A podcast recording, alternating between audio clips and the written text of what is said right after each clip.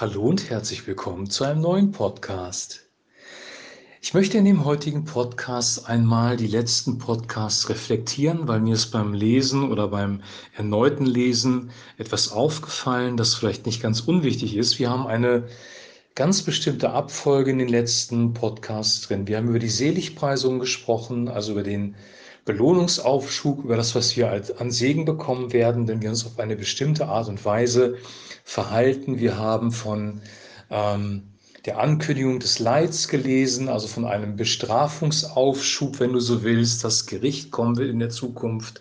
Danach kam eine Passage über die Feindesliebe, wo man eigentlich wirklich schlucken muss und ähm, sich die Frage stellt, hat Jesus das wirklich so gemeint? Wie sollen wir das wirklich machen?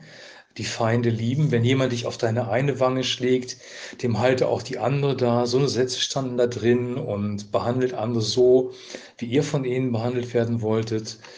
Also da sind viele Sachen drin. Ähm, liebt eure Feinde, erweist ihnen Gutes, leiht ihnen Geld. Direkt danach im Anschluss, wir sollen nicht verurteilen, wir sollen nicht richten, wir sollen mit Barmherzigkeit agieren, weil unser Vater im Himmel barmherzig ist. Und dann ähm, wurde es interessant, dann kam die Geschichte von den zwei Bäumen.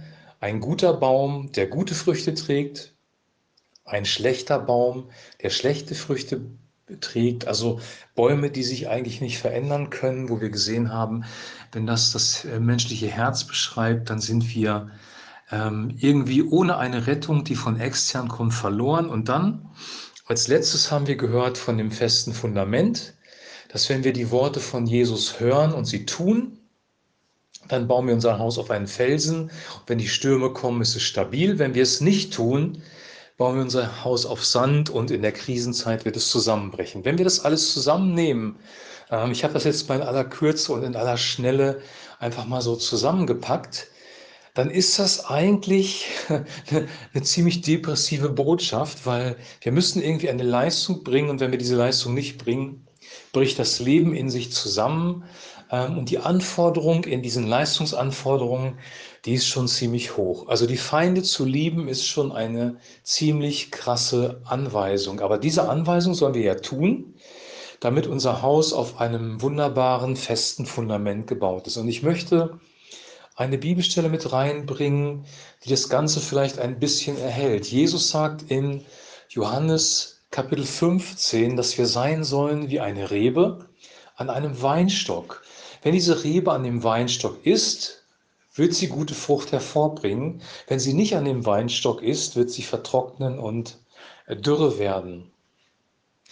Dann steht kurze Zeit später, ohne mich oder getrennt von mir, also Jesus sagt, ich bin der Weinstock, ihr seid die Reben, getrennt von mir oder ohne mich könnt ihr nichts tun. Ohne mich könnt ihr nichts tun. Und jetzt ist die Frage bei dieser Aussage, ohne mich könnt ihr nichts tun, ob das eine absolute Aussage ist, die sich auf alle Aspekte des Lebens bezieht. Also wenn man jetzt natürlich ganz tief gräbt, kann man sagen so, wir können nicht mal einen Atemzug ohne Gott tun. Wenn Gott seine Kraft, seine Hand und das Leben insgesamt von uns wegnimmt, dann zerfallen wir zu Staub.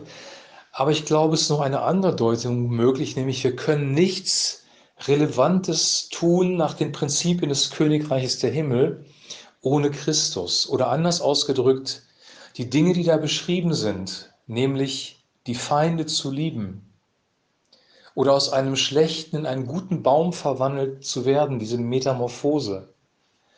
Oder die Dinge zu tun, die Christus uns aufträgt, damit unser Haus auf ein festes Fundament gebaut wird. Die Prinzipien, die Jesus lebt, sind ja nicht die Prinzipien oder lehrt sind nicht die Prinzipien dieser Welt, sondern sind die Prinzipien des Königreichs der Himmel. Die Maßstäbe Gottes sind Maßstäbe des Königreichs der Himmel. Die Maßstäbe unterscheiden sich von den Maßstäben des Systems dieser Welt. Darüber haben wir auch gesprochen, dass der Satan der Fürst dieser Welt ist und wir Menschen in Finsternis leben durch den Sündenfall, dass Jesus Christus der König des Königreichs der Himmel ist und ganz andere Prinzipien dort zu leben sind, nämlich zum Beispiel die Feindesliebe, barmherzig mit Menschen umzugehen, in Reinheit und ja, Klarheit zu leben, in Wahrheit und Gerechtigkeit zu leben.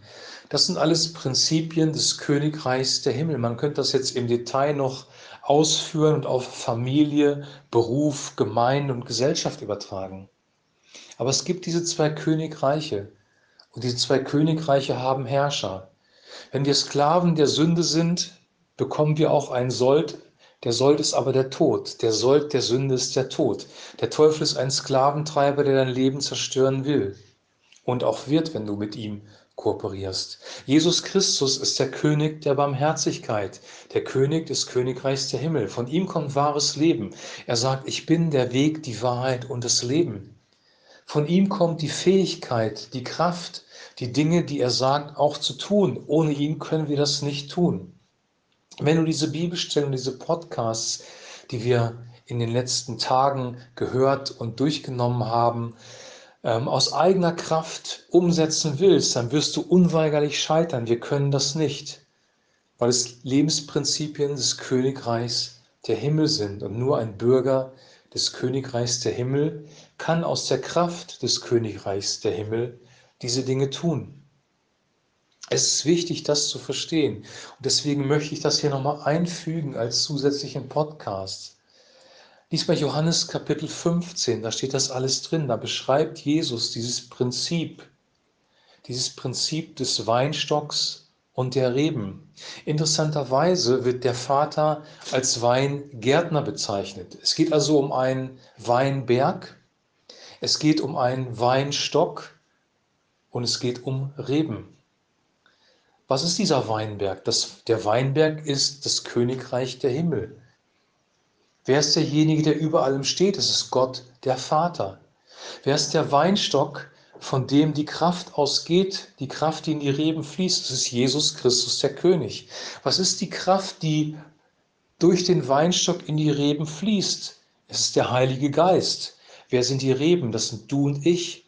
Und was bringen wir hervor? Früchte, wir sind dann ein guter Baum. Das alles hängt zusammen und deswegen habe ich diese Überschrift gewählt, das Königreich der Himmel. Und in diesem Sinne stimmt es und in diesem Sinne ist das einer der wichtigsten Sätze im Neuen Testament, wenn Jesus Christus sagt, ohne mich könnt ihr nichts tun. Ohne mich getrennt von mir könnt ihr nichts tun. Wenn wir erkennen, dass wir es nur durch ihn tun können dass er auch die Ressourcen zur Verfügung steht, steht, stellt. Dann gilt für uns, kommt her zu mir alle, die ihr mühselig und beladen seid. Ich will euch erquicken. Nehmt auf euch mein Joch und lernt von mir, denn ich bin von Herzen sanftmütig und demütig. Meine Last ist leicht und mein Joch ist sanft. Diese Prinzipien gelten dann. Ich habe es jetzt mit meinen Worten wiedergegeben. Das Königreich der Himmel ist nur lebbar durch den König der Himmel. Das Königreich der Himmel ist nur lebbar in unserem Leben durch den Heiligen Geist. Ohne den Heiligen Geist, ohne Christus in uns funktioniert das nicht. Auch in diesem Sinne ist es wahr. Ohne mich könnt ihr nichts tun. Ich wünsche dir, dass diese Erkenntnis eine Grunderkenntnis in deinem Leben wird. Ohne Jesus Christus kannst du nichts Relevantes tun. Du kannst vielleicht morgens aufstehen, dir die Zähne putzen und zur Arbeit gehen und einigermaßen ein durchschnittliches Leben leben. Vielleicht nicht mal das, wenn wir einbeziehen, dass alles Leben eigentlich von Gott kommt, aber wirklich relevante Dinge tun, die zählen, die in die Ewigkeit hineinwirken, die Ewigkeitswert haben, kannst du nur in Verbindung mit Jesus Christus. In diesem Sinne ist er dein allerumfassender Retter und Erlöser.